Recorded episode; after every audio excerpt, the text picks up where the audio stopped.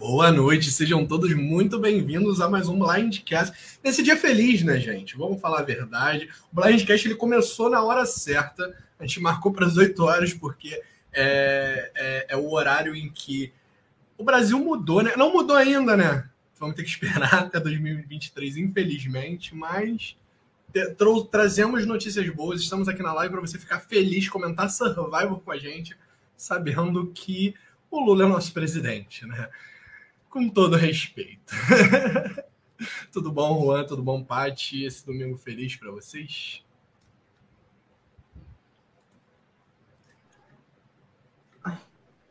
Tudo tranquilo, amigo. Tá ótimo. A única coisa ruim desse dia de hoje é o calor infernal que tá fazendo no Rio de Janeiro. Tirando isso, sim, estamos felizinhos. Amigo, eu sou morador de Bangu. Se tem uma coisa que Bangu é conhecido, é por ser quente. E eu tô com dois ventiladores virados para mim. Eu espero que isso não esteja atrapalhando a captação do microfone, sinceramente. Não tá. Mas eu só não tô com o meu ligado, porque o meu ficaria aqui, bem na minha cara. Aí eu não tenho como. E você, Juan? O Matheus já tá falando aqui que você é perfeito, então você já, já entra nessa live. Obrigado, Matheus. Você também é perfeito, amigo. Ah, gente, como poderia estar mal, né? Tudo acontecendo perfeitamente. Um dia lindo, maravilhoso, um dia tribuvese, né? Deveriam estar todos os tribuvese aqui, já critiquei eles, mas enfim. É, Team Vese. É... Feliz, né, gente? Foi como se o Felipe tivesse sido eliminado. No primeiro episódio de. de, de... Como é que chamava aquela temporada horrorosa de Redemption Island? A sensação é Isso. essa é episódio do Caramoa, né? Acho que ambos têm o mesmo sentimento de torcer pro, pro Felipe ser eliminado. Eu amo, eu amo o ódio do Juan pelo Felipe, porque a maioria das pessoas tem um ódio pelo Felipe, porque é normal, é racional do ser humano ter ódio pelo Felipe. Mas o Juan é a pessoa que eu conheço que mais odeia o Felipe na, na história. Assim. Amigo, que eu fui uma das poucas pessoas no mundo que teve que fazer legenda do Felipe, tive que legendar ele. Então eu sofri muito. Sofri muito. Ele me fez sofrer muito. Então, além dele ser um personagem horrível, ele me fazia sofrer pessoalmente. Eu tinha que ficar muitos, tinha que ficar muitos minutos da minha vida tentando decifrar as coisas que ele falava.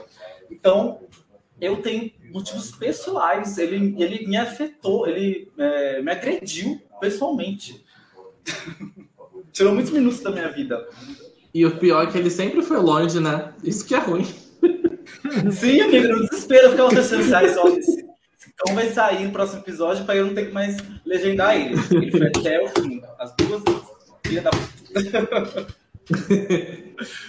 Mas enfim, lembrando para vocês que a gente é um podcast sobre Survivor, mas não só sobre Survivor, o Blindcast é muito maior que isso, a gente fala de outros reality shows. E se você quer saber sobre qual reality show que a gente está falando, qual live que a gente vai fazer, o que, que você faz? Você segue a gente no Instagram, arroba blindcast, underline. Ou segue a gente também no Facebook, é, facebook fb.com.br blindcast podcast. E se você está acompanhando essa live aqui, você pode estar escutando no Spotify depois. Para você que não está sabendo, já está saindo no Spotify as lives de Survivor. É, mas mesmo que você esteja ouvindo a gente no Spotify, você pode ir lá no seu YouTube, se inscrever no nosso canal, ativar o sininho para você saber quando a live está rolando. Às vezes você não consegue acompanhar a nossa live porque não sabe muito bem qual horário. Todo domingo, 8 horas, a gente está online aqui para falar de Survivor. Acabou de terminar uma live de The Amazing Race agora, então se você também quer ver a live de The Amazing Race um pouco antes, é, 7 horas, se não me engano, rola a live de The Amazing Race. A live de The Challenge Part, 6 horas? 18 horas no domingo? Às 5, amigo. Normalmente às 5 normalmente às 17 horas no domingo. Então, você se inscreve e ativa o sininho no YouTube se você quiser acompanhar. Você deixa o like aqui nesse vídeo se você está acompanhando também, que ajuda a gente bastante também. Sobre a nossa Twitch, a, a Twitch ela permite, ela tem um mecanismo que permite você ajudar a gente com dinheiro, né? Esse projeto aqui do Blindcast que a gente faz com o melhor conteúdo possível para vocês.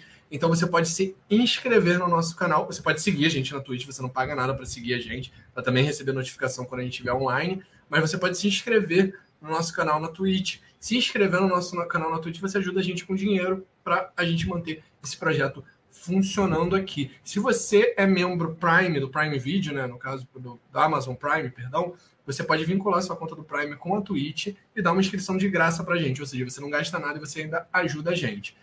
Se você quiser ajudar a gente de outra forma, é, eu geralmente deixo um QR Code aqui no canto da tela, aqui, aqui embaixo do pátio ali, do lado do Juan, é, para se você quiser doar algum valor para o nosso projeto do Blindcast, que é feito de fãs para fãs, como eu sempre falo para vocês. E a gente está aqui para comentar Survivor e o primeiro episódio da fusão, né, meninos? Tipo, que fusão, né? É, a gente chega e, e, tem uma fusão um pouco antecipada, né, com relação às outras duas temporadas. A gente já vê que na 43 a gente vai ter pelo menos algumas coisas diferentes do do que a gente teve na 41 e na 42, que a gente teve uma merge com 12, se eu não me engano.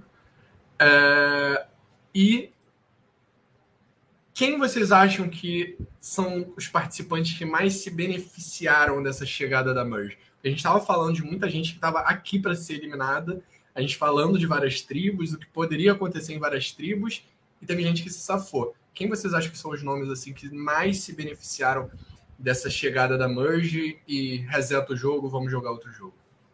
Pati? Amigo, eu, eu acho assim, a galera que estava um pouco mais escondidinha, que estava fazendo esse, esse meio, meio do caminho, eu acho que eles são as pessoas que mais vão, vão se beneficiar nesse início, porque de fato a gente vai começar a ter agora as polarizações para a gente ver como que as tribos vão se juntar, né? Então, por exemplo, eu vejo que Carla consegue ir um pouco mais longe, mesmo eu acho que a galera descobrindo que ela tem ídolo, eu acho que ela não vira um alvo ainda tão fácil. É, o fato das mulheres estarem chegando na Merge em minoria, eu acho que é um ponto positivo para as meninas que restaram. É, se tiver qualquer tipo de chance é, disso ser evitado, é, eu acho que elas têm chances de conseguirem tacar o alvo mais nos homens, justamente por elas serem a minoria. Então, acho que as quatro estão um pouco melhor posicionadas se a gente for analisar por esse lado. Agora, se for analisar mais pelo lado de número, eu acho que se eu for pensar na VESE.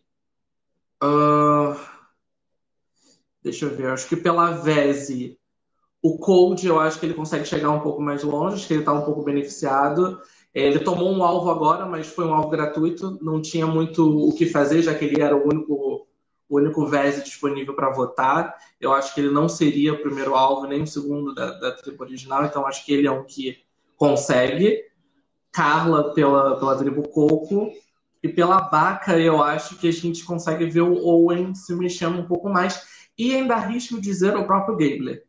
Porque eu acho que mesmo ele sendo um cara super caótico, a gente já viu outras temporadas, estava até comentando agora há pouco sobre outros participantes caóticos, a gente sabe que eles têm uma certa tendência a serem menosprezados enquanto risco, assim, é, enquanto alguém que pode fazer algo contra mim. Então, isso pode fazer com que o Gabler forge mais alianças para além da, da BACA original e conseguir ir muito mais longe pelas alianças que ele vai formar. Então, eu apostaria nessas, nessas quatro pessoas como as mais beneficiadas.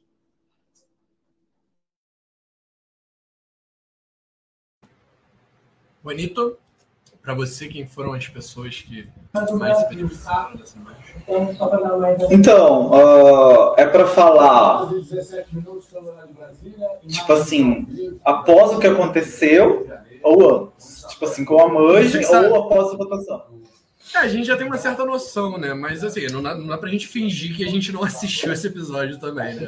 Mas assim. Tá, é, então vamos falar quem, quem você acha. Quem você, você tava achando que, tipo assim, pô, essa pessoa vai ser eliminada e agora chegou na merge e você falou, nossa, sumiu no episódio, não teve nem chance de ser eliminado. Não necessariamente sumiu, né? Mas não foi cogitado pra ser tá. eliminado. Ó, tá. Uma pessoa pra mim que eu acho que tava com alto risco de ser eliminado, que agora é, eu vejo com muito potencial para para estar tá numa posição bem boa nessa merge é o Semi. O Semi, eu acho que se a tribo amarela fosse você, teria sair, porque o Owen tava com as meninas. É, e tanto que no começo do episódio ele falou isso, né? E, e aí, com a merge, virou, né? Acabou que aconteceu várias coisas que a gente não vou comentar, mas agora eu sinto que ele tá numa posição bem forte. Então ele, eu acho que é uma pessoa que se beneficiou demais. Eu acho que ele foi a pessoa que mais assim virou de posição, sabe? Que estava numa posição ruim e foi para uma posição bem boa. Acho que para mim ele foi o mais a maior virada. Teve alguns que estavam um pouquinho ruim, melhorou um pouquinho, alguns estavam um pouquinho melhor, caiu um pouquinho, mas ele foi o que mais mudou assim.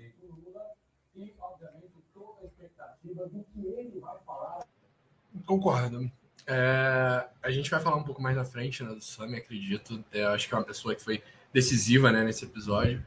Mas eu, eu, eu também vou, vou, concordar com o Paty com relação ao, ao Code, talvez o Jesse, né, principalmente, que a gente discutiu muito isso. O Code ele tinha um ídolo, ele ia acabar perdendo esse ídolo, provavelmente. Mas o Jesse, depois da cagada que fez no último episódio de perder o voto, eu acho que ele estava selado ali a eliminação dele, caso a Vese é, repetisse e fosse para outro CT. E talvez o próprio Ryan também, que a gente não citou, mas que é alguém que, que eu acho que estava bem, bem, bem, bem ferrado na Coco. Que se a Coco fosse para outro CT, assim, acho que era muito difícil o Ryan não ser eliminado. E eu acho que ele sentiu isso, né? Ele foi uma das pessoas que mais falou isso no, no início do episódio. Eu também queria comentar com vocês um outro momento que a gente tem nesse episódio, que foi o do Owen apresentando as vantagens no episódio. Eu, particularmente, gostei muito disso, porque eu acho que para o espectador casual, a gente que é fã de Survival, a gente já, já sabe onde está cada vantagem, a gente já anotou, a gente sabe tudo. Mas, assim, o espectador casual não sabe. E eu acho legal colocar isso até graficamente, né, na tela e tudo mais. É, foi até uma sugestão de um fã esse lance de que na hora que você que um participante vai falar tem o nome dele e a vantagem que ele tem do lado, né? Isso é bem legal.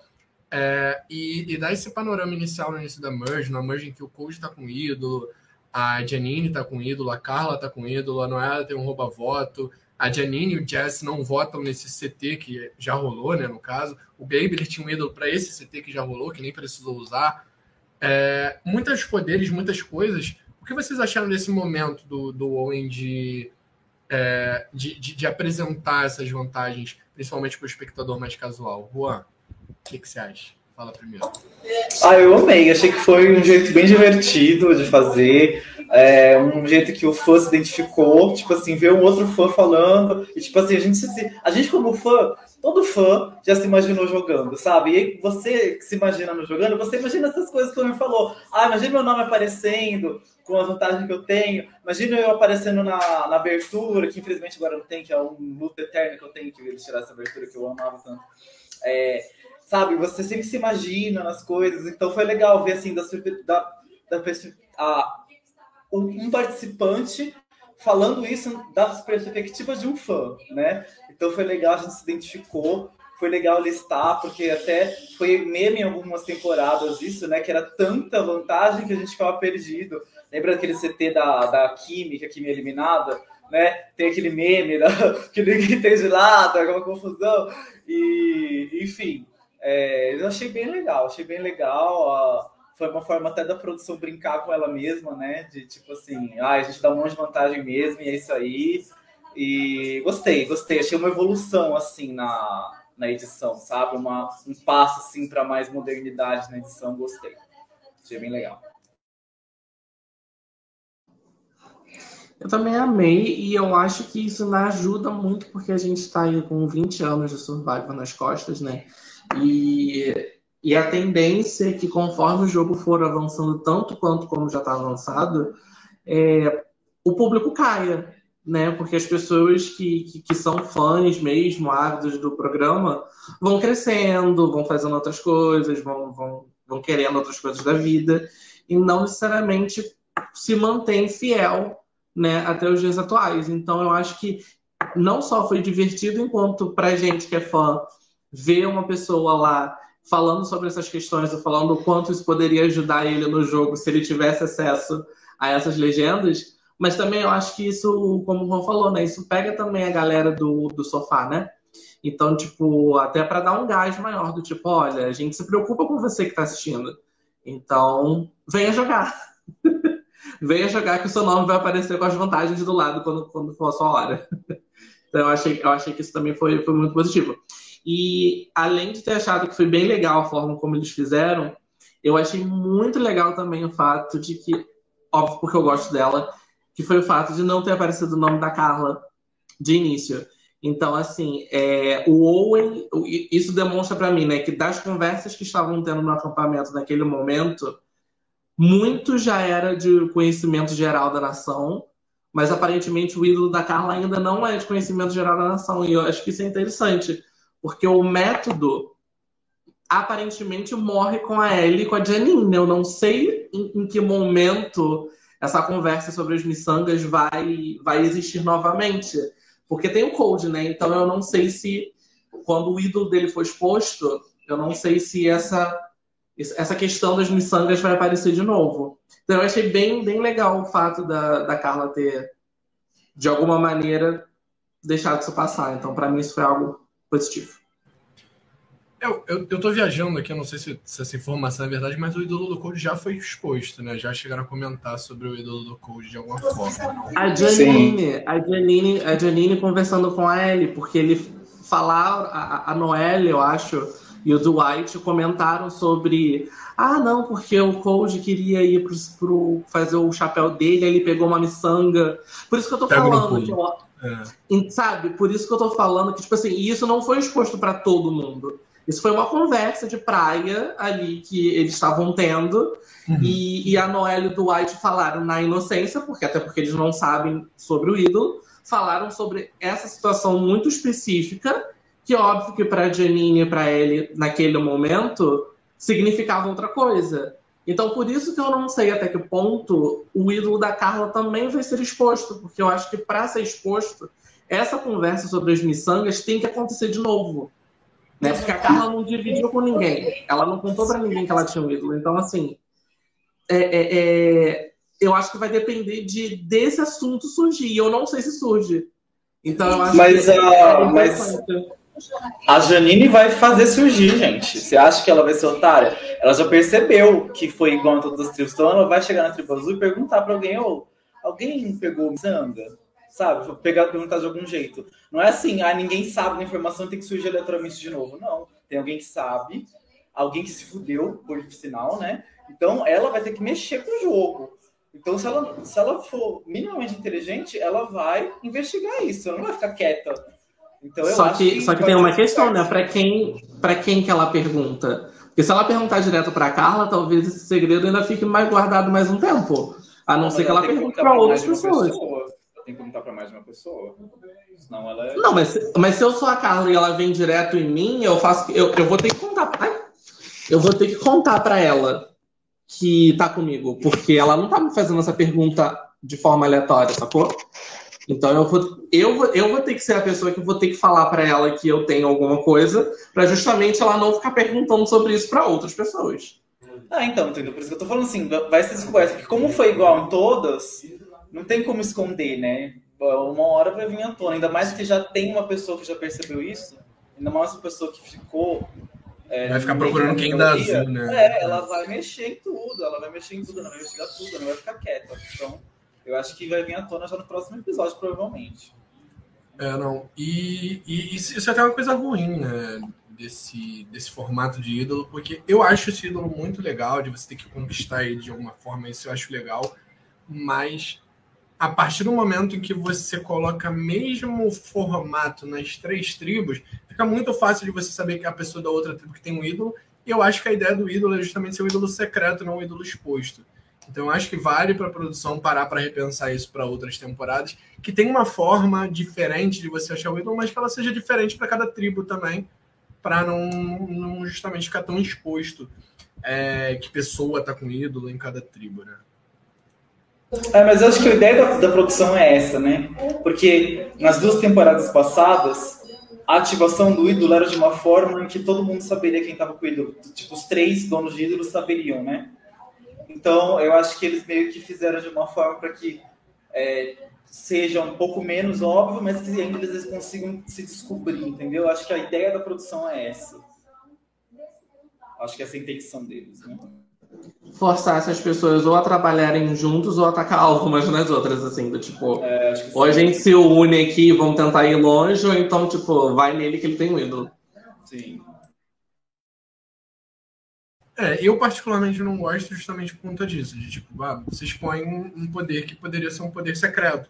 Você acaba tirando, é, tipo, quais são os. é, as jogadas de ídolo que a gente viu nas duas últimas temporadas? Praticamente nenhuma, se não nenhuma, não estou lembrando de nenhuma aqui agora. Porque justamente os ídolos estão tão expostos que fica difícil de você esconder que você tem um ídolo, sabe? É, eu, assim, opinião minha, particularmente, eu, eu não gosto desse caminho que a produção tomou, mas enfim. Eles têm o direito também, né? Vamos falar um pouquinho também, que eu, quero ouvir vocês falarem mal um pouquinho dessa produção também, ou bem, né? Não sei qual é a opinião de vocês. Mas vamos falar dessa prova de imunidade, no quarter, né? É... Primeiro eu quero saber de vocês a opinião desse, desse formato, né? A gente não teve ampulheta nessa temporada, graças a Deus, porque ampulheta, assim, acho que sem discussões é a twist, uma das twists mais horríveis que pisou nessa, né, nesse reality show, né? Eu acho que isso é unânime entre os fãs de Survival mas a gente teve a divisão em duas partes, em dois grupos, em que um, o grupo que ganhasse a prova de imunidade é, estaria imune. Vamos deixar para falar da Noel um pouquinho mais na frente, mas o que vocês acharam dessa twist é, de dividir em duas equipes e metade está imune? Vocês gostam ou não gostam? Eu acho que isso é, é como se fosse assim, como se fosse aquela parte do do puzzle quando as pessoas falam que o puzzle é o que equilibra as coisas. Eu acho que eu não vou, eu não desgosto nem gosto, assim, nada contra, mas também nada a favor. Eu só acho que é, é, é uma maneira de você, de forma aleatória, tentar equilibrar um pouco as questões de poder, assim. É, você vê, a gente tinha a tribo da Vese, que tinham quatro participantes, três ficaram imunes. Então, assim, você conseguiu deixar essa tribo que já viria em desvantagem para merge de uma maneira um pouco mais unida, né? Por, pela questão da sorte, três conseguiram ficar imunes. É, isso, consequentemente, faria com que o pessoal da Coco, por exemplo, quase todos eles estavam disponíveis para voto. Então, eu acho que isso é, é uma maneira de você tentar é, equalizar um pouco a, a, questão das tribos, né? Principalmente quando a gente vem pela milésima vez nesse formato de três tribos de seis. Eu também já não aguento mais. Eu acho que eles precisam re rever um pouco as coisas, entendeu? Ou então ou faz duas tribos de nove, ou faz o raio da swap antes da, da merge, que eles não fazem já tem tempos. Então, assim, é uma maneira de você equilibrar um pouco as coisas. Eu acho que se tivesse swap, não haveria necessidade de você ter uma, uma divisão de provas assim desse jeito. Mas não desgosto mas só não, só não seria o tipo de twist que eu faria. Nossa, eu quero muito ver o episódio da Merge para poder ver eles divididos em dois, sabe? Não faço votos a favor, mas também não, não desgosto. É, apesar do Patrick ter cometido o absurdo de estar de amarelo hoje, estou concordando com ele é, nessa, nessa questão, no sentido de. Levando que... em consideração que é em relação à Baca, tá? Porque eu vim aqui para proteger os meus, Janine e Samia. Só por isso, tá, galera? Disclaimer. Não sei se eu vou passar pano, não, viu? Ó, é... Então, eu acho, eu concordo nisso, assim. Se, como, como não tem swap não tem. as tribos ficam engessadas até a merge. Eu acho que essa, esse formato é legal sim, porque é uma forma de tirar eles do conforto. Porque o que acontece às vezes quando tem uma merge? Às vezes, quando, tem, quando acontece uma merge normal e as alianças que eram majoritárias conseguem formar uma nova aliança majoritária é muito confortável para eles manter o bottom e eliminar o bottom. Então o jogo para a gente que está assistindo meio que não muda nada. E com esse formato, pode ser que aquele bottom lá fique é, imune. Então eles têm que mexer. Então é, é 50% de chance dos bottoms ficarem imunes. Então se acontecer das, das, das maiorias se juntarem, por exemplo, e ficar aquela coisa, aquele início de merge chata, né? É, já tem 50% dos bottoms estarem imunes e aí acaba tendo que mexer, e aí já meio que adianta o jogo da merge, acaba, sabe, eles têm que se mexer antes da hora. Então eu acho isso legal. É, se tivesse swap e tal, em que o jogo já está mexido, já tem pré-relações, já tá aquela confusão, já não é tão necessário, porque quando a merge chega já é uma confusão. Porque as pessoas vão encontrar e você não sabe se é aliança antiga que tá valendo, se é aliança nova, enfim, é aquela, aquele suspense. Já como não mexe nada, a gente já sabe as alianças, são as mesmas alianças ao jogo, o jogo todo. Então, uma forma que tem de causar maior movimento é essa. Então, eu acho que enquanto manter esse formato de não ter swap, eu acho que sim, tem que manter esse negócio, porque é uma, sabe, é uma, uma chance de já começar a mexer mais o jogo. Só que eu preferiria também, como Patrick, que tivesse swap, né? Esse negócio de não ter swap é meio chato, eu acho. Eu gosto muito da swap, a swap muda muito o jogo. Porque a gente passa a fase tribal inteira. Por exemplo, a Carla ficou fase tribal inteira sem risco nenhum. A gente sabia que não ia sair de jeito nenhum.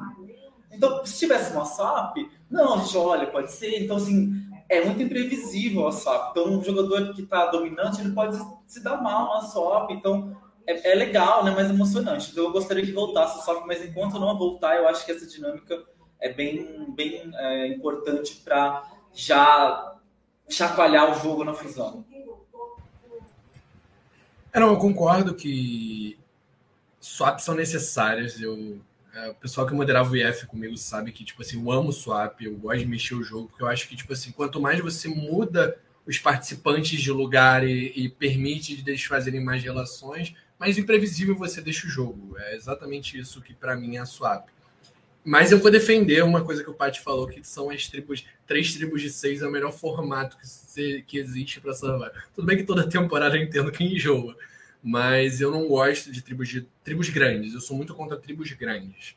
Eu acho que tribo grande permite muito os jogadores se esconderem, sabe? Eu acho que início de fase tribal é o momento para você já, já, realmente se expor assim de alguma maneira, que seja ficando under the radar, mas se expor de alguma forma. Pelo menos fazer relações dentro dessa tribo e a gente conseguir ver essas relações. Eu acho que tribos pequenas permitem muito isso. Óbvio que se a gente tem swap, isso é permitido. Tipo assim, ah, vamos começar com 20, com 18 a gente vai lá e divide, com 16 a gente vai lá e divide. Existem outras possibilidades também. E, eu entendo o teu ponto com relação a isso, que três tribos de seis sempre tá, tá ficando meio chato. Second Chances é um exemplo perfeito. Eles começam com duas de 10, e aí quando dá 18, vira 3 de 6, entendeu? E você mexe, consegue mexer muito nisso. Então é só esse formato engessado, porque aí você vê. O, é, é, o Romerson falou, a Carla saiu é, super é, não vulnerável toda essa parte, porque já era uma equipe de seis, uma equipe boa, então eles praticamente não perderam, e nas duas vezes que, que eles perderam, ela não correria risco. Agora, se já tivesse tido uma swap, ou se eles já fossem um, um, uma tribo mexida, tipo, começou com 20, e aí depois virou essas 3 de 6, acho que isso teria dado uma dinâmica completamente diferente. Acho que é isso, isso que às vezes falta. Eles acham que o, o, o lance é, às vezes, socar a temporada de, de ídolo e socar a temporada de, é, vantagem, mas na realidade, tipo assim, se você mexer no social das pessoas, você já faz a temporada ser incrível. O social resolve todo o problema, porque o Survivor, antes de tudo, é um experimento social de jogar pessoas no meio da floresta, sacou? E ver como é que elas vão se lidar com isso. Só que eles acham que é ficar socando é, é, é vantagem a rodo, e aí cansa, né? É, Survivor ficou 10 temporadas sem essas coisas, né? Começou ídolo em, em na 11, né? Guatemala. Guatemala. Então, assim, Survivor fez o nome dela sem esse monte de ídolo e poder. Então, não precisa. É só a produção mexer no jogo para fazer o povo jogar. É óbvio que os poderes também dão coisas legais, né? Trouxeram emoções bacanas, mas não é tudo, né? Pode ser feito em equilíbrio aí. O Survival Old School tá aí para mostrar isso. Survival Back to Basics, vamos defender esse termo aí. um Survival sem ídolo, imagina, uma temporada de Survival sem poder, sem ídolo. Eu não sei, pode, pode dar muito certo ou pode dar muito errado. Vamos, vamos. A, gente, a gente estaria criticando aqui do mesmo jeito que a gente gosta. A gente gosta de criticar, vamos falar a verdade. É...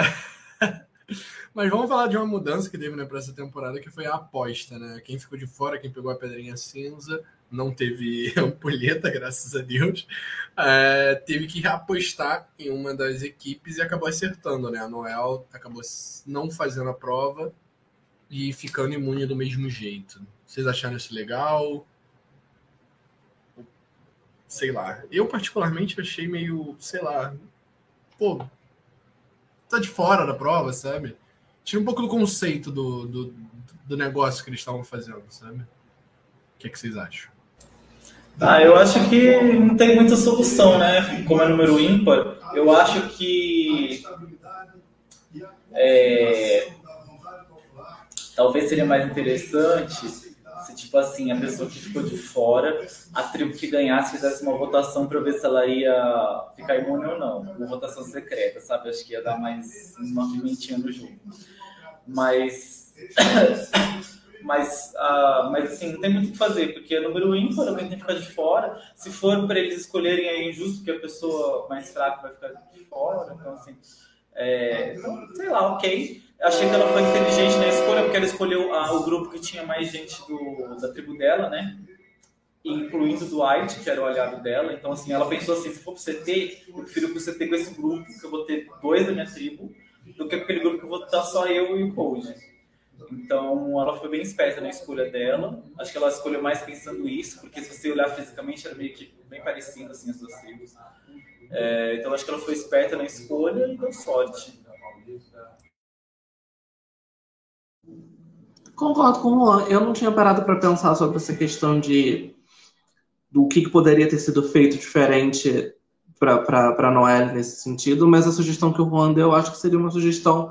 Se é uma questão para a gente mexer com, com o social e mexer com a, com a dinâmica da tribo, acho que seria interessante de você ver, tipo, enquanto tribo ganhadora é mais vantagem eu dar um participante a mais para os perdedores terem mais uma opção de voto ou é mais vantagem eu proteger essa única pessoazinha aqui e talvez fazer com que ela seja grata a todos nós aqui, tal qual o Ryan queria que o grupo ganhador fosse o F6 do programa. que eu passei mal de rir. Essa foi uma das partes assim, mais divertidas para mim. O Ryan, tipo, não, galera, porque é a gente, entendeu? Tipo, tinha que ser a gente e vamos até o final. Enfim, eu acho que talvez se rolasse essa, essa votaçãozinha, não sei se necessariamente interna, mas se fosse deixado claro, tipo, olha, então agora vocês que ganharam, vocês têm uma decisão e por maioria vocês têm que decidir se a Noelle fica imune com vocês ou se ela fica disponível para voto junto com, com os demais. E aí eu acho que isso seria bem, bem, bem interessante. Até mesmo para você ver, não como botar um alvo na Noel em si, mas dependendo de quem estivesse lá, eu tenho certeza que o Jesse ia preferir a Noel é, exposta, como uma forma de tentar salvar o Cold de alguma maneira, uh, enquanto o Dwight ia querer a Noel salva, porque era o número dele. Então, assim, seria interessante você ver essas dinâmicas assim de como eles iriam é, debater para decidir se ela fica imune ou não. Acho que isso teria sido bem legal.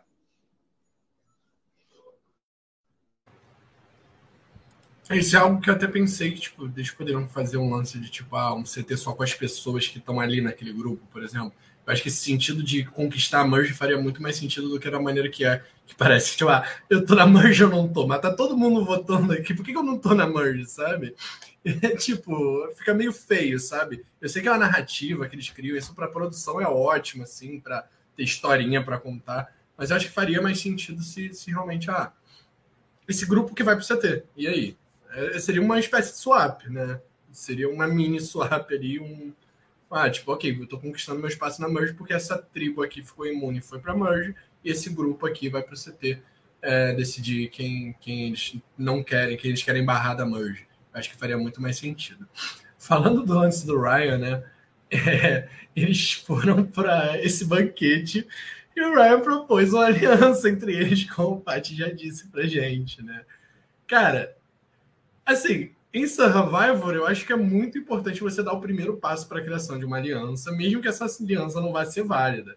E assim, eu entendo Ryan, mas assim, que momento? Foi um dos momentos mais desilusionais da história assim, de Survivor, você achou? Ou, ou tem coisa muito pior que a gente já viu?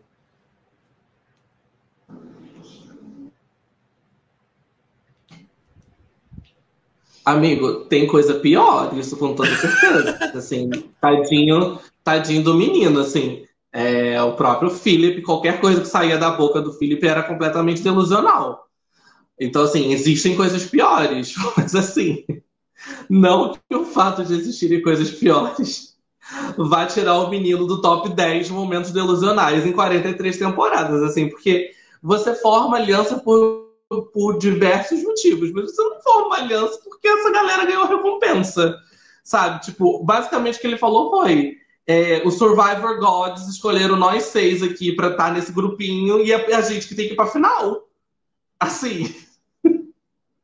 Sendo que esse grupinho que tá com ele ali seria super um, um, grupo não favorável a ele.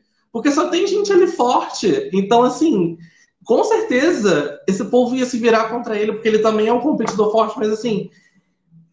Eu não sei, cara. Eu não sei. Eu não sei, eu não sei. E eu, eu morro com o confessionário, acho que, acho que é a Janine que fala do tipo. Tá, vou aceitar, mas assim, Óbvio que isso não vai pra frente. Não é porque a gente tá aqui que a gente virou uma aliança, sacou? Então, assim. Foi divertido. Foi divertido. Ai, gente, foi muito engraçado. Ainda mais que, tipo assim, né? Todo mundo aceitou, né? Porque você não vai negar. Mas foi engraçado porque todo mundo ficou falando assim: ah, mas eu quero manter tal pessoa. E quando você viu, eu tinha falado todo mundo. tipo assim, ah, né? O Bess queria manter o Code. Aí todo mundo, eles falaram todo mundo, ah, quero manter essa, eles falaram todo mundo. E o engraçado é que, se acontecesse uma situação dessa, a única pessoa que ninguém ia fazer questão de manter era justo quem? O Ryan. Ninguém ia falar assim, ah, tudo bem, eu faço aliança, mas eu quero manter tal pessoa. Ele ia, é a única pessoa do cast que ninguém ia falar por ele, eu quero manter o Ryan. Então isso já mostra muito, né? Por que, que ele foi uma pessoa mais sem noção de querer fazer isso, porque ele tá meio que desesperado, né? Eu não sei até que ponto ele tem noção de, de quão ruim ele tá no jogo. Mas ali foi assim, o um exemplo perfeito, né? De uma pessoa totalmente out em todos os sentidos. E para piorar, ele tem alvo de, de, ter, de ser forte né, em provas. Então, coitadinho, o futuro dele não pode ser. Quer dizer, ele tem, ele tem chance, né? Porque às vezes uma pessoa perdida assim pode ser usado como número para uma jogada, né? E aí acaba indo para frente. Mas ganhar já fica um pouco difícil, né? Se ele já não, não tem respeito dos jogadores, né? Então, é uma coisa que pega muito mal, ele já não tem respeito de ninguém. Então, mesmo se ele chegue, vai chegar como Gold, sabe? Então, uma pessoa que a gente pode começando a descartar assim, de winner, né? Porque dentro do cast mesmo pegou muito mal, assim, né? Então, é, a gente não vê potencial nele para fazer grandes jogadas para virar. Então, assim, né? Acho que a primeira pessoa que a gente pode descartar de win, eu acho que é o Ryan já, mesmo que ele chegue na final, não ganha. Acho que é isso que dá, isso que dá pra tirar desse, desse. É, meu lado Edgar vai dizer que o Ryan é a pessoa com menos confessionais da temporada. Tipo, além de todo esse lance de ser delusional, tipo. Eu tenho pena do meu amigo Guto, que só tem ele no time, assim. Tudo bem que a gente já zoou muito, a gente zoou. Acho que zoou a Erika da, da Bia a temporada 41 inteira né? Existe um mundo em que o, o Guto vai ser campeão do draft nesse ano, mas assim. Tadinho do meu amigo Guto, não, não tô botando fé no time dele, não. Ai, ai. Mas daqui a pouco a gente vai falar de draft, né? Porque o Juan vai ter que falar bastante da Ellie aí. O Juan perdeu o primeiro membro, daqui a pouco a gente vai falar disso. Mas vamos falar um pouquinho da Ellie, né? A Ellie, ela teve evidência nesse episódio, né? Se a gente falar de confessionário também, ela foi a pessoa que teve mais confessionário nesse episódio, tanto que foi a pessoa eliminada, né? É, precisava né, ganhar visibilidade, mas era uma das pessoas com mais visibilidade na temporada inteira. E a narrativa dela sempre foi essa de eu tô controlando tudo. E a edição falando, não, você não tá. E ela, eu tô controlando tudo, não, você não tá. E no início desse episódio ela dá um confessionário dizendo: Olha, gente, como eu jogo muito, sou a melhor jogadora dessa temporada. E a gente vendo a, a queda dela durante o episódio. É, e eu queria questionar vocês assim: a Ellie é uma ótima jogadora, a gente pode ver isso sim. E, e tá errado, tipo, fazer isso em Survivor? Tipo, ah, se você é um bom jogador, você tem que ir jogando. Vocês acham que faltou. Ela, ela foi muito prepotente, faltou calma para sentir as outras pessoas, né? saber que você tá jogando com pessoas que também são bons jogadores às vezes. Tipo, um pouco de humildade, sabe?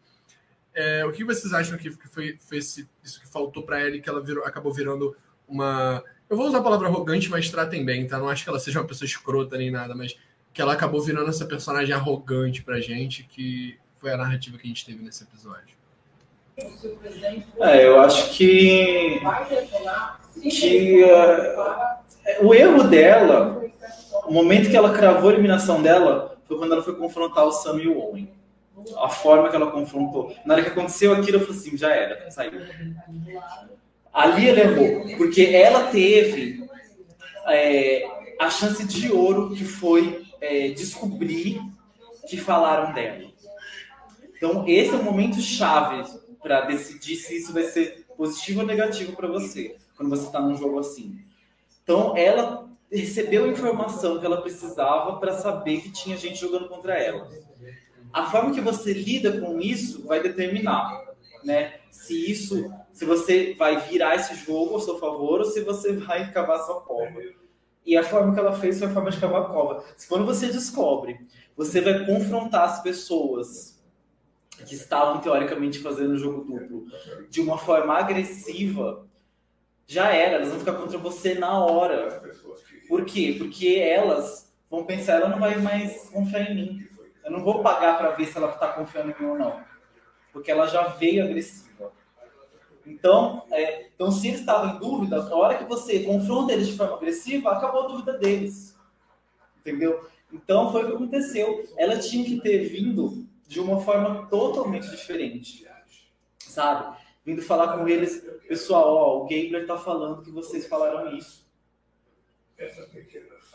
É, mas assim, eu acredito em vocês. Por que será que ele tá falando tipo, isso? Poxa, gente, é verdade, é verdade. É, sabe, você faz de sonso, Nossa, gente, Bíblia veio me falar tal coisa. É, nossa, mas eu não achei que tem sentido nenhum, tal. Você faz de sonso, sabe? Porque aí você joga essas pessoas contra o Gabler.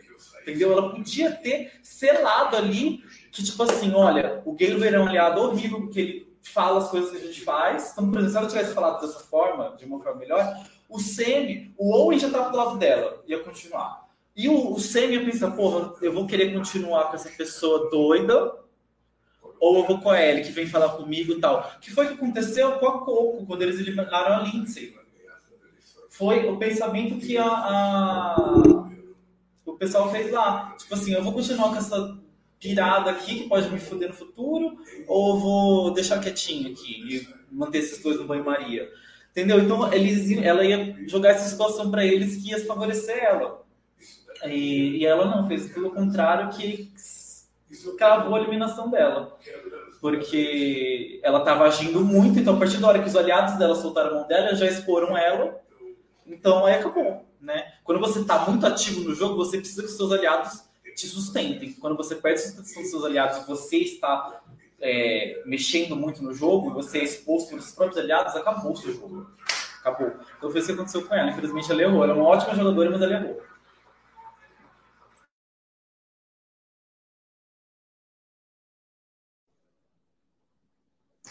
Eu concordo com o que o Juan falou.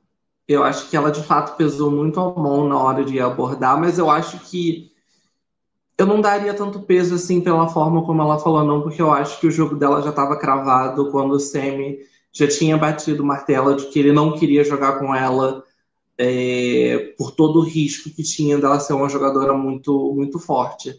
Eu acho que o, o que ela poderia ter feito seria se isso tivesse acontecido dentro da Baca ainda. Acho que dentro da Baca ela poderia, se ela soubesse que o Gabler já estava contra ela, né? Se isso tivesse chegado para ela de alguma maneira. Eu não falo nem em relação a CT. Eu digo assim, só em relação a tempo mesmo. Se de fato essa informação tivesse vazado para ela antes deles irem se juntar com as outras tribos, ou até mesmo na possibilidade de um CT ainda na fase tribal, eu acho que talvez ela pudesse ter. Eu acho que ela teria muita dificuldade, mas eu acho que ela teria mais chances de reverter do que ela teve agora. Porque o Gabler não fez isso de caso pensado com aliança, ele fez caso pensado com ele mesmo. Então, a partir do momento que ele soltou o nome para todo mundo, era tudo que as outras tribos precisavam. Elas precisavam que, um nome surgisse e, e de, de, preferência que não fosse delas mesmas, né, das próprias tribos. Então, quando você tem um participante que está declarando voto que, cara, eu sou maioria, eu cheguei aqui com, com cinco pessoas e eu estou disposto a abrir mão de, uma de um dos meus números porque eu não quero jogar com essa pessoa, é tudo que a Coco e a Vese precisavam. Então, assim, o Gabler deu a, a, a munição que eles precisavam. E, assim, eu acho que o erro da Ellie principal não foi ela ser arrogante, porque a gente já teve outros participantes que eram tão quanto ou até mais arrogantes do que ela. Tipo, o Boston Rob sempre foi um cara extremamente arrogante. Mas o que eu acho que diferenciaria ela do Boston Rob é que ele sabia onde ele estava pisando e com quem ele estava pisando. Então, por exemplo, eu lembro, a gente estava comentando sobre o Philip mais cedo, e eu lembro muito claramente de Redemption Island o quanto que o Rob, por mais arrogante que ele fosse, ele deixava o Philip ali em banho-maria, sabe? Ele, ele, ele é, amaciava o ego dele de uma maneira que, se alguma coisa fosse se voltar contra ele, vindo do Philip ou não, ele ficaria sabendo, de certa forma. E a Ellie não soube fazer isso. A Ellie só foi arrogante. Ela simplesmente achou que o Gaber era alguém que ela poderia movimentar da forma como ela bem quisesse. E no primeiro episódio ela, ela conseguiu. Mas a partir do momento que ela achou que ele era burro o suficiente para ela não precisar jogar com ele, e sim jogar usando ele, aí acho que para mim ali foi onde ela caiu. E, e por mais que eu goste da Janine, eu acho que faltou. Sabe isso que o Rabone fala sempre de que é bom, às vezes, na live a gente ter pessoas que têm opiniões contrárias para a gente poder fazer o debate funcionar um pouco melhor? Eu acho que faltou para Ellie uma pessoa que ela confiasse muito e que fosse aquele ponto na cabeça dela do tipo, mas será que não? Porque eu vejo a Ellie e a Janine muito iguais, assim. Tipo, elas se conectaram de uma maneira que tudo que uma pensava, a outra concordava. Não, é isso aí, não, estamos no caminho certo. Não, vamos fazer tal coisa. E eu acho que o que faltou para ela fosse o Semi, por exemplo. Que o Semi foi a pessoa que foi o contrário, né? Só que ele foi contrário só no confessionário, só para ele, no pensamento dele. Ele não foi o contrário para ela. E eu acho que faltou isso no jogo dela. Alguém que falasse para ela, porra, mas você tá viajando muito nisso. Tu acha que o cara não vai saber? E talvez isso tivesse resolvido o problema que ela mesma criou. É, tipo, é muito bom você ter um aliado que pensa parecido contigo, né? Você vai compartilhar ideias, você vai compartilhar coisas, mas realmente, tipo assim, vamos, vamos pegar Carly James, por exemplo, parece ser pessoas totalmente diferentes, se completam muito mais, sabe?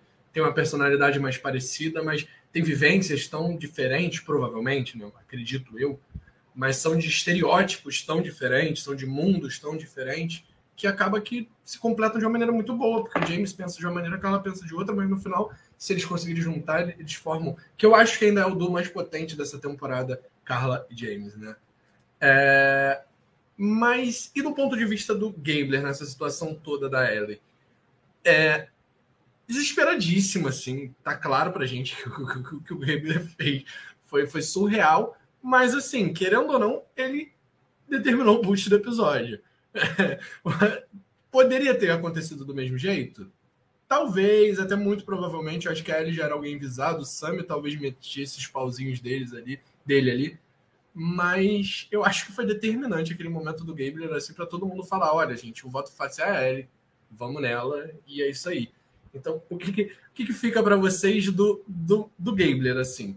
Desesperado ou jogou muito?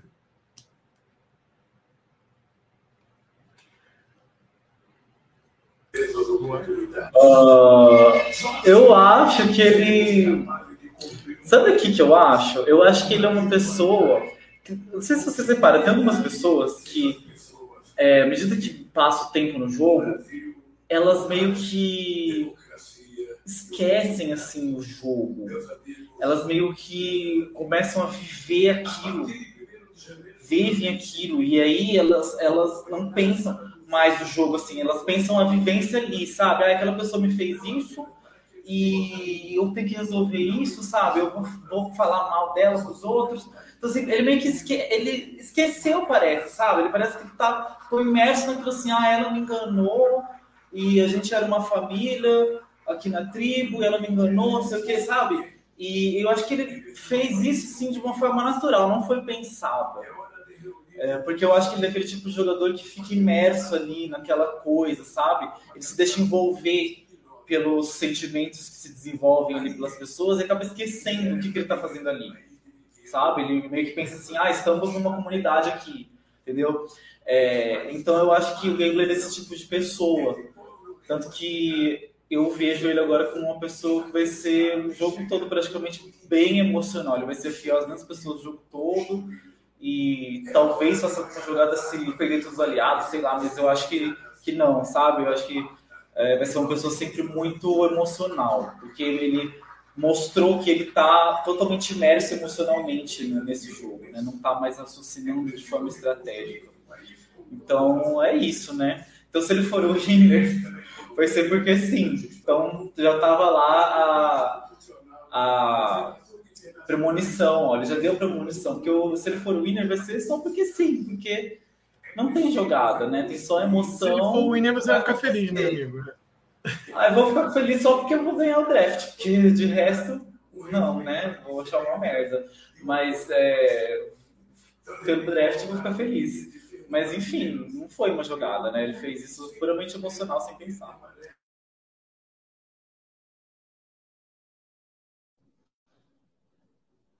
É, eu, eu concordo com o Juan. Eu, assim, eu não acho que foi uma jogada desesperada, eu não vejo como um desespero, mas eu vejo muito como uma questão assim. É... O Gabler fez o que era melhor pro, pro jogo dele e não o que era melhor para a aliança que levou ele até aquele momento. Eu acho que, somando um pouco com o que o Juan falou, sobre a questão dele ser um jogador emocional e de que ele sentiu que ele tinha uma necessidade de resolver aquela questão ali da Baca original já naquele momento, né? Porque eu acho que muito provavelmente o que ele deve ter sentido é: eu não tenho a Janine do meu lado, eu não tenho o Owen do meu lado, e eu e o Sammy nós não fazemos o jogo rolar. Então agora que eu tô no momento que eu tenho. Droga.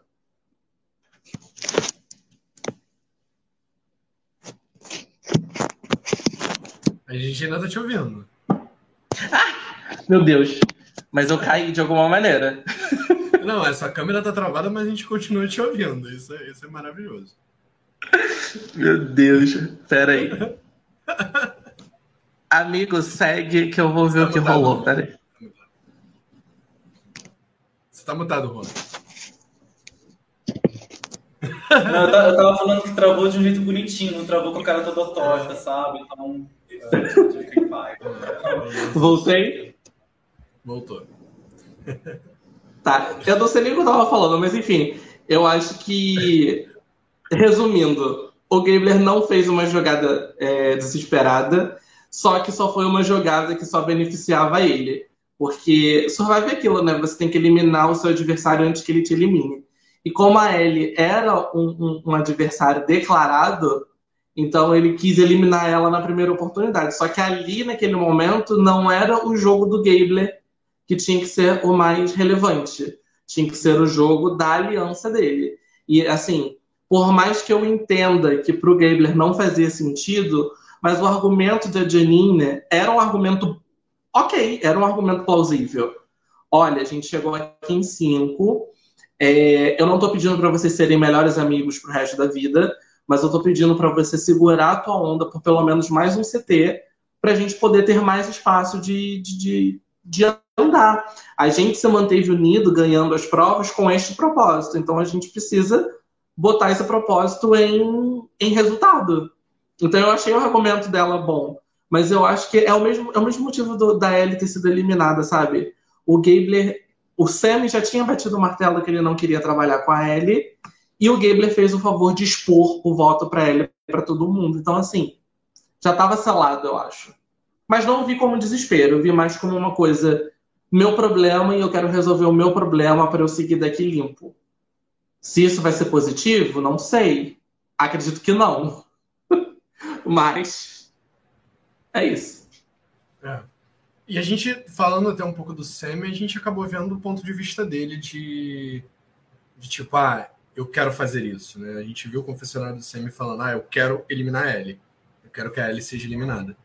Mas eu queria saber de vocês se vocês acham que realmente o Sammy teve peso nessa eliminação ou se foi só Coco e falaram assim, gente, é o voto mais fácil, vamos lá. Ou se realmente, tipo assim, o Sammy falou, ah, gente, convenceu as pessoas, gente, eu preciso tirar a Ellie de alguma forma, eu acho que eliminar ela vai ser bom pro meu jogo. Óbvio que ele não vai falar isso, né? Mas assim, eliminar a é bom pro meu jogo, ele vai lá e, e chega para as pessoas e fala. Quando, quando você, vocês acham que tá na mão do Sammy essa eliminação? Porque a partir do momento que a gente vê o Gabler como essa pessoa caótica ali, que fez besteira, provavelmente até cagou o jogo do Sammy, mas o Sammy para assim e fala: pô, beleza, o Gabler fez cagada, mas é melhor deixar o Gabler fazer a cagada e seguir fazer essa jogada aqui. Vocês acham que essa jogada dá para botar na conta do Sammy? Eu acho que sim. Porque ele que foi. Ele que foi dedurar, sabe? Falou assim, ó, gente, chegou na Azul falou assim, ó, gente, a ele tá. Tá falando pra eliminar você, James. E ele chegou lá na, na VES e falou assim, ó, ele tá falando pra, pra Azul que é pra eliminar você, Cold. Ele chegou na Azul e falou assim, ó, a Ellie tá falando na vermelha que é pra eliminar você, James. Ele que foi lá.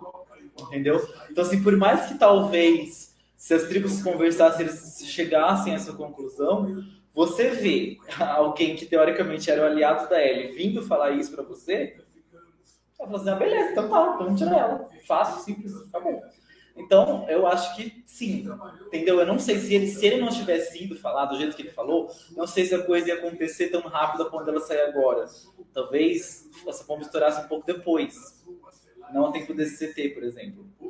Então, eu acho que é, a gente pode pôr uma cota assim bem grande. Óbvio que a Ellie causou também isso, né? Porque a Ellie podia ter esse blindado, podia ter combinado, falou assim, gente, eu vou fazer um jogo duplo agora, mas eu estou com vocês, sabe?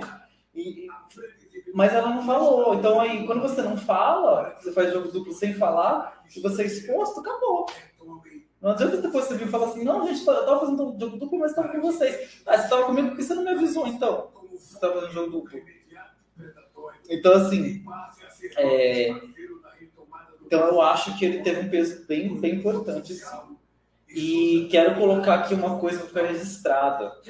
Teve um episódio, dois ou três episódios atrás, que eu senti que a edição criou uma ligação. Foi uma coisa muito sutil. Eu não sei se mais alguém percebeu isso, mas eu percebi é, que eu senti que a edição criou uma ligação entre o Semi e o Dwight. Então eu acho que no futuro vai ter alguma coisa desses dois aí. Vamos aguardar.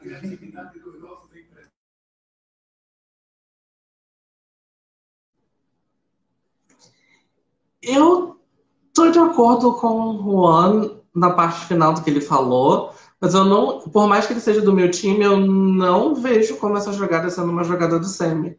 Eu vejo essa jogada como sendo uma jogada do Gabler, em que o Semi só o único papel que o Semi teve foi de plantar a sementinha ali, se era possível mesmo é, essa jogada, porque assim, quando o Gabler decide expor para todo mundo que existe uma fratura dentro da tribo Baca, e que essa rachadura é entre ele e a Ellie, e que ele tem um ídolo e ele está do lado é, é, é, imune de qualquer maneira, isso fica muito claro que para as outras tribos, né, de que elas têm um alvo fácil ali para eliminar, tanto que isso foi para frente.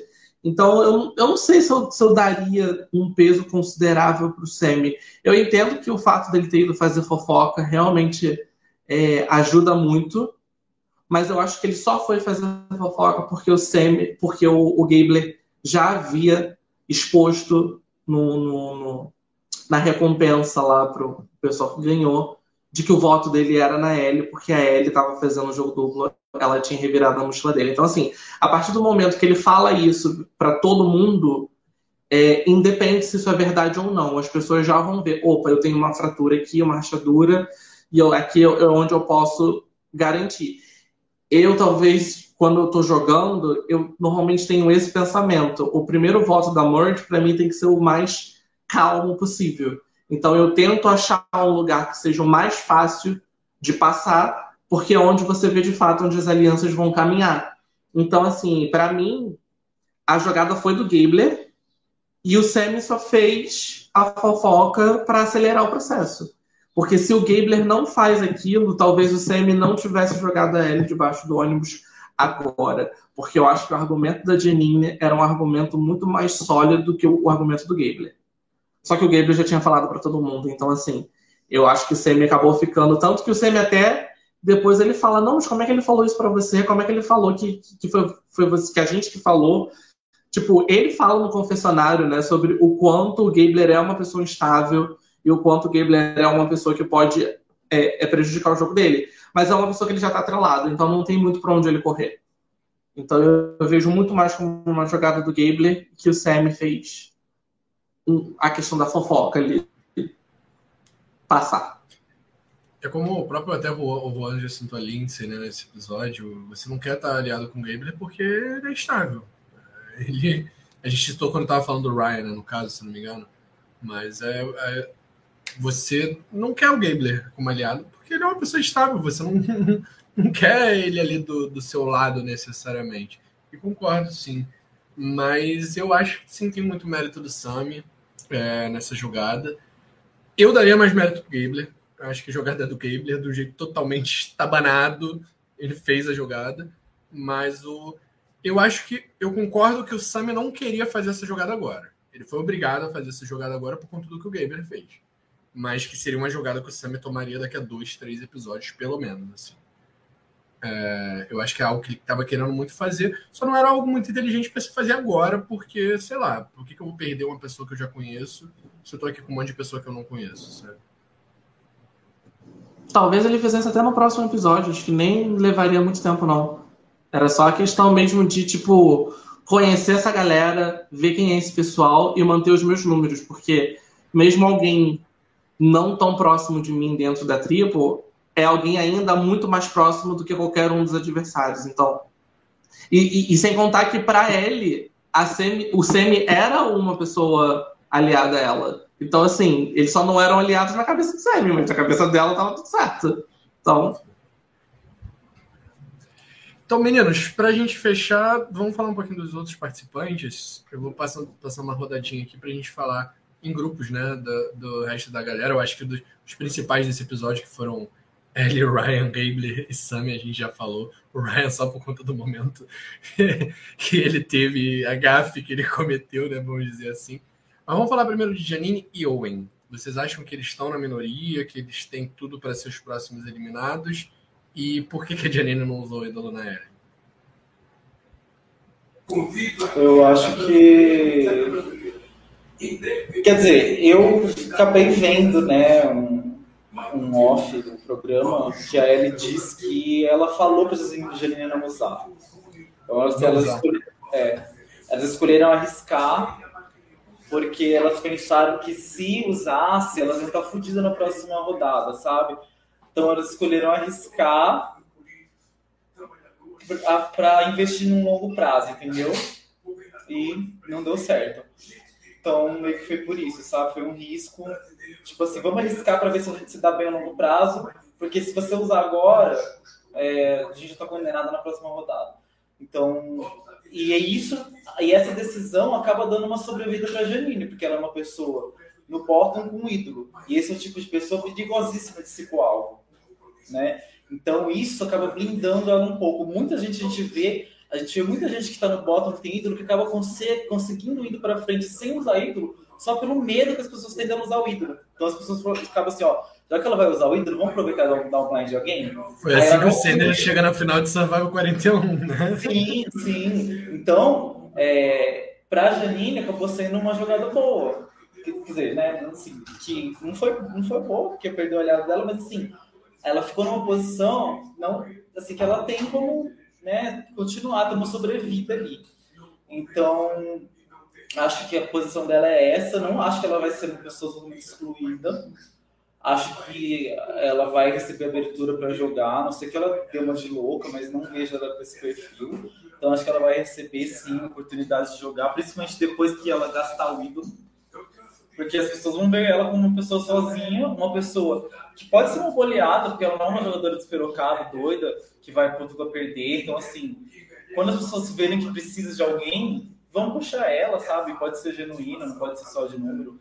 Então, acho que ela, ela tem ainda possibilidades no jogo, sim. Não acho que ela esteja ferrada. E não, eu não entendi, não entendo porque vocês falam que o Owen tá no bottom. Ele, ele não votou com elas, votou? Votou, votou. É porque a ah, Janine não votou. A Janine não ah, votou. É, o voto do James é da Ellie e do Owen. É mesmo. É, então tem que ver, né? Tem que ver se ele, tipo assim, combinou com os meninos de votar com elas, para caso, sei lá, aconteça alguma coisa. É, ou se não. Se ele flipou sem falar nada e vai ser descoberto pelos meninos, né? Então eu não sei, não sei, não se mostrou como foi essa decisão, então eu não sei, vai depender desse contexto, da situação dele. Se foi combinado e tal, acho que tá numa situação boa, não acho que tá numa situação ruim, não. Agora, se ele realmente flipou sem falar nada pros meninos, aí tá fugido. Aí vai ser o próximo a sair.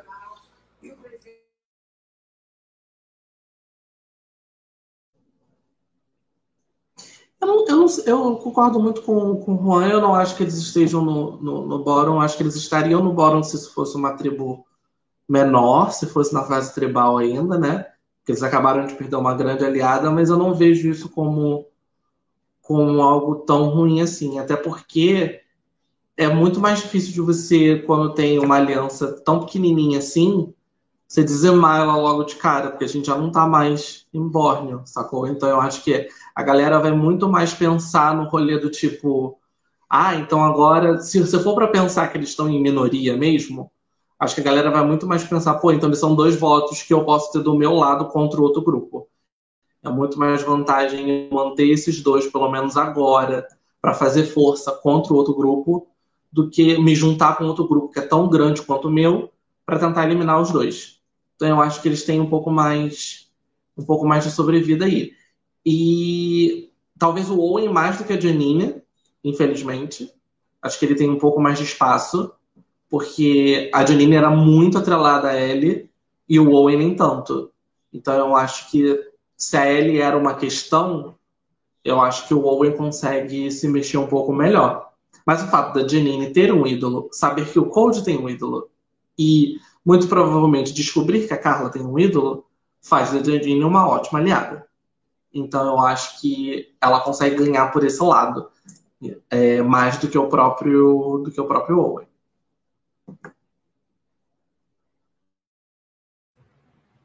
É, eu vejo mais jogo pro Owen também, apesar da Janine ter um ídolo, né? É, isso aí salva ela por pelo menos uma rodada. Ou não, né? ela pode acreditar nesse lance de tipo, ah, vou usar o ídolo para sobreviver, a galera é, eliminar ela e isso aí, o Pat tá ali cruzando o dedo porque ele quer manter Janine, o time dele no draft intacto, né? E vamos lá. A gente teve dois votos perdidos nesse episódio que foram dados por Noelle e Carla na Cassidy e no Owen, né? A Noelle votou na Cassidy e a Carla votou no Owen. Algo foi explicado no episódio? Não sei se eu perdi. Porque... Não, não foi explicado, mas foi. Acho que foi voto para caso ela usasse ídolo, né? Acho que foi para isso. Mas bom tipo, voto. Tipo, elas sabiam que eles tinham pelo menos dois. Tipo, sei lá, acreditaram no Owen, alguma coisa do tipo, não sei. Porque se, se, se ela usasse ídolo, quem teria sido eliminado seria o James, né? Com dois votos.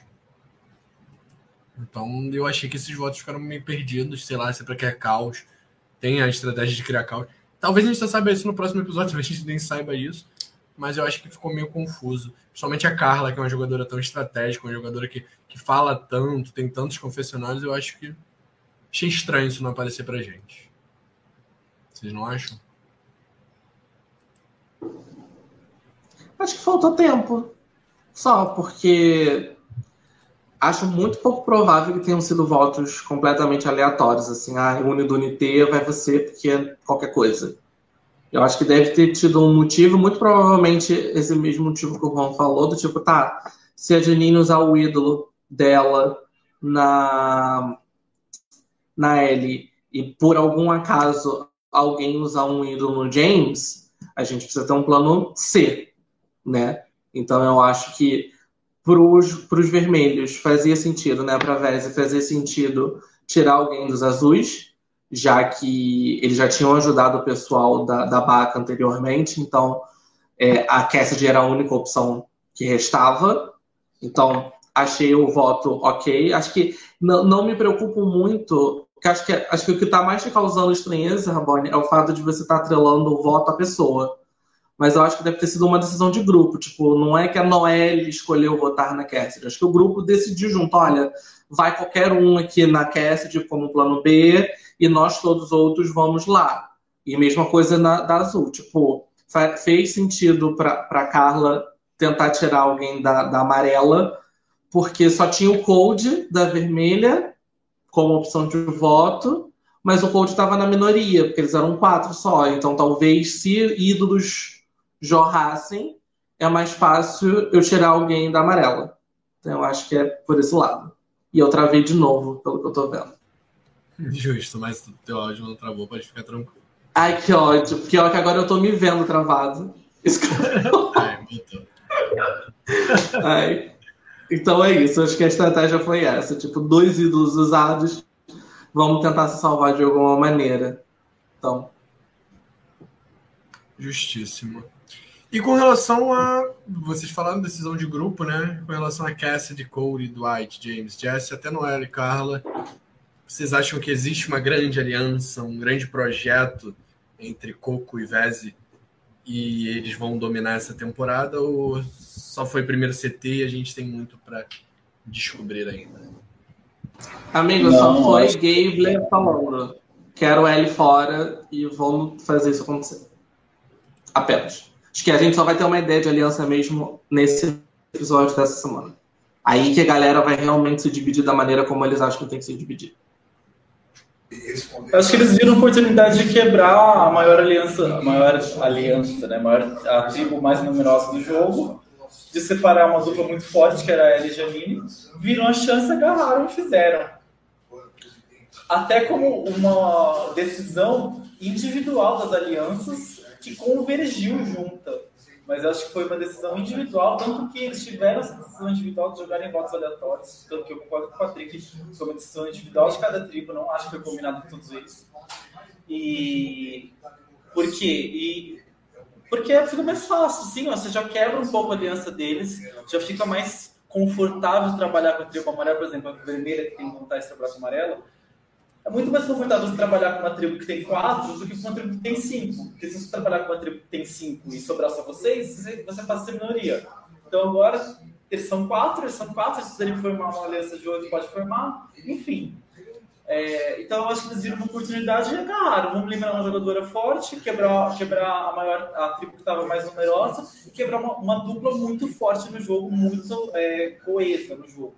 Quando você vê uma oportunidade assim, você tem que agarrar. E eles fizeram isso. Então, é, achei que foi isso. Não acho que está nada definido. Foi só uma oportunidade que apareceu ali. Era bom para todo mundo, todo mundo fez.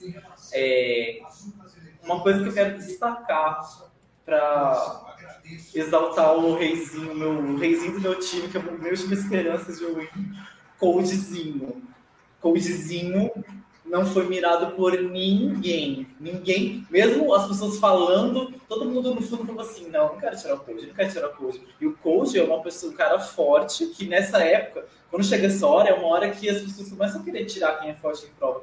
E ninguém nem cogitou tirar o Code de verdade, né? Só como isca, mas assim, ninguém de verdade cogitou. Nem a Ellie, sabendo que ele tinha um ídolo, ela cogitou tirar ele. Né? Ela de verdade não cogitou, ela só falou assim: vou jogar de isca, mas eu quero trabalhar com ele. Tanto que eu acho que talvez a ideia dela fosse mais pra frente falar com ele, assim, ó, eu tenho um ídolo, vamos fechar uma coisa, sei lá. Então, assim, mostra como que, para um homem nessa posição de, de início de fusão, em que a pessoa ser forte em prova pesa contra ela, e você ter todo mundo querendo trabalhar com você, ninguém querendo te tirar, quando você está numa posição vulnerável, ela é o único da tribo amarela, vermelha. Poderia ser uma oportunidade, mesmo que foi a oportunidade da Ellie sair, era uma oportunidade de tirar o coach. E ninguém nem cogitou tirar. Então isso mostra que o jogo social dele é muito forte. Então, atento com coisinha que, olha, vai, ele vai trazer muitos, muitos mimos ainda nessa temporada. Dá pra ver o canto da boca do Juan salivando enquanto fala do Cold. muito bom, muito bom. Paty, alguma, mais alguma coisa para falar sobre esse, essa grande aliança do, do, do Coco e Vese? Não, amigo, eu concordo com. Eu acho que foi só uma, uma situação muito ali de momento, como eu falei, é, foi o fator Gable, esse episódio, assim. Foi apenas isso. E, e, e o Ron levou uma outra coisa que eu tinha esquecido também dos números, que agora eles são de fato quatro, todos, né? São, as três tribos agora estão de números iguais. Eu tinha esquecido, eu achei que a Coco tava com cinco também. E aí eu me confundi nesse, nesse pedaço. Mas achei uma ótima, uma ótima sacada, assim. O fato do Gabler ter dado essa cartada de estou disposto a perder alguém do meu próprio número fez com que as outras duas tribos se unissem em prol disso, porque era muito vantajoso. Então, tipo, acho que é mais por esse lado mesmo. Eu estou muito ansioso para ver o próximo episódio, porque eu acho que aí sim a gente vai começar a ver as alianças individuais. Então, ver para onde Carla e James vão querer ir, para onde Carla, James e Cassidy vão querer ir, para onde Dwight, Noel, Jesse e Corey. A gente vai começar a ver, tipo, Janine, entre aspas, está sozinha, mas talvez ela esteja com Owen. Então, para onde, elas, onde eles vão. Então, eu acho que esse rolê, assim, vai ser só definido no próximo episódio. Que aí vai estar tá todo mundo livre, não vai ter um grupão imune. Então, assim, vai ter uma pessoa imune e aí vamos ver o que vai rolar. Tô animado. O Dilson até falou um pouquinho mais cedo aqui, eu guardei para esse momento. Eu gostei que acho que não vai ter um grupão dominando, vai ser tipo um bloco de votos. Eu concordo Possível. bastante com isso. Eu concordo bastante com essa visão que vocês têm. Eu também acho que não não não, não teve essa parada de tipo, ah, nós somos uma grande aliança. Mas falando em aliança, né? Cada um tem seu trio aqui nessa temporada. Tira, o Pat se torna o único invicto aqui do nosso draft, porque o Juan perdeu sua primeira participante. Juan, gatilho da temporada passada, que você também chegou inteiro na Merge. É, então. Eu quero deixar esse aviso pro Patrick. Temporada passada eu cheguei com os três na Merge, foi o único que eu cheguei com os três na Merge. E aí os meus foram os três primeiros boots da Merge e eu fui o primeiro que fiquei sem time. Então. Mentira! Foi. foi. Eu cheguei com os três na Merge, igual você. Eu era o único que tinha os três. E aí os três primeiros boots da Merge foi, foram os meus três do time. Eu perdi o, o time seguido. E eu fui o primeiro a ficar sem time nenhum. Foi horrível. Morto. Foi. Arrancaram Cara, assim... sem, sem nem soprar. Eu, se for para pensar em passado, eu vou tentar pensar no meu passado, porque em No Limite eu cheguei na fusão com dois participantes e foram e que foi o F2 do programa. Tanto Charles quanto o Pojucão foram o vencedor e o segundo colocado. Então, eu espero que minimamente eu consiga repetir esse, esse feito de colocar duas pessoas na final. Pelo menos. Espero não repetir o feito do Juan de sair agora um atrás do outro. Expectativa é baixa. Pô, cara, eu escolhi. Pessoas... Você bota duas pessoas na final e perde. Acontece. Existe Ué. essa possibilidade. Existe essa Ué, mas aí. Mas aí... Só ganha quem ganha. Então, mas aí, mas aí é aquela famosa frase, tanto de survival quanto do mundo dos jogos. O júri é soberano. Eu não, o importante é eu botar a galera na final. o meu pé quente tem que ser para botar a galera na final. Aí ali, meu filho, o júri decide e eu tenho que aceitar. Infelizmente. Ou felizmente. Time empate. Eu lembro que a última vez que nós três nos reunimos aqui, a gente falou bastante mal do. Eu não sei se fomos nós três, nós, nós dois e o Guto, se eu não me engano. A gente uhum. falou bastante mal do teu time, porque era um dos times mais pior editados, e isso tá mudando. Né? Janine tá crescendo muito, Sammy tá crescendo muito, é, até a própria Cassidy cresceu nos episódios de lá para cá, então assim, você tá com os três no top 7, nenhum no top 4, tipo, você tem basicamente o quinto, sexto e sétimo no, em, em, edição, né? Em quantidade de confessionário. Em compensação, a gente yes. tem o Juan aí com, com o é primeiro é e o quarto. É sobre né? isso. É sobre isso, entendeu? É sobre crescimento. É sobre crescimento exponencial, que eu não sei explicar o que, que é, mas eu sei o que é. Tá? Então é sobre isso. A verdade é que só precisa de um para vencer. E eu tenho code, então é isso que importa. Eu só tô com pena, Justo. muita pena do Guto, tadinho. Que ele não só tem uma pessoa, como tem a pessoa pior editada da, da temporada. Eu tenho a pior pessoa, coitado. Cara, o pior é que eu gosto do Ryan. Eu acho ele um personagem ok, assim. Só que, cara. Ai, esse episódio. Mas você consegue ver o, o, mundo em que o Ryan é campeão dessa temporada? Não. Não consigo. Não consigo porque. Noel. Eu acho que os dois Boot... que eu não consigo ver. Os três que eu não consigo ver ganhando essa temporada são o Ryan do White Então, o boot do, do Dio, acho que foi o, o, o, o, episódio que acabou com as chances do Ryan de ser vencedor, assim, porque eu, eu vejo que o Ryan foi muito eu vou usar essa palavra, mas não sei se é necessariamente essa que, que seria mais adequada. Ele foi muito arrogante, igual a Ellie, sacou? Do tipo, ok, eu confio muito na minha aliança e eu vou fazer esse jogo do tipo, ai, votem em mim porque eu não quero causar mais problemas para vocês. E aí ele foi pego de surpresa. Então, assim, acho que foi o Juan que falou hoje na live, né, sobre a questão da, da tribo não é, acreditar nele, né? Tipo, não, não dar créditos. Então é aquilo. Ele pode ser sim um finalista, o Guto pode ter escolhido um, um dos participantes finalistas, mas eu não vejo chances de, de respeito, sabe? Eu não vejo chances da galera é, é, é, votando nele na final. Justo. Meninos, apostas para o próximo episódio. Quem vocês acham que é o próximo boot? Agora a gente. Depois eu tenho até que trocar essas cores, né? Agora todo mundo veze. Uh, mas quem vocês acham que é o próximo eliminado do episódio? Nossa, amigo, muito difícil, porque tá muito imprevisível, né? A gente não sabe para que lado vai. Mas eu acho que vai ser alguém da amarela ou da azul. Eu senti que a tribo vermelha nesse começo tá bem posicionada. Então, Uh, eu vou apostar. Que difícil, hein? Eu vou apostar no. Ai, que. Ó, posso jogar dois nomes? Pode fugiu já. ó, vou jogar dois nomes, tá muito difícil. Ó, se for alguém da amarelo, acho que vai ser o Gamer. E se for alguém da azul. conosco é, as provas serão Eu acho que vai ser o James. É, não é possível é, tá. antecipar, até porque. É, é, na, na justiça eleitoral.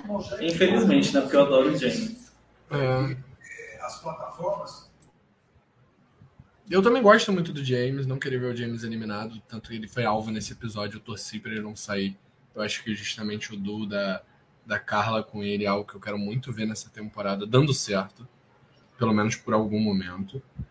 Uh, não sei, eu vou de. Vou de Ryan, de maluco assim.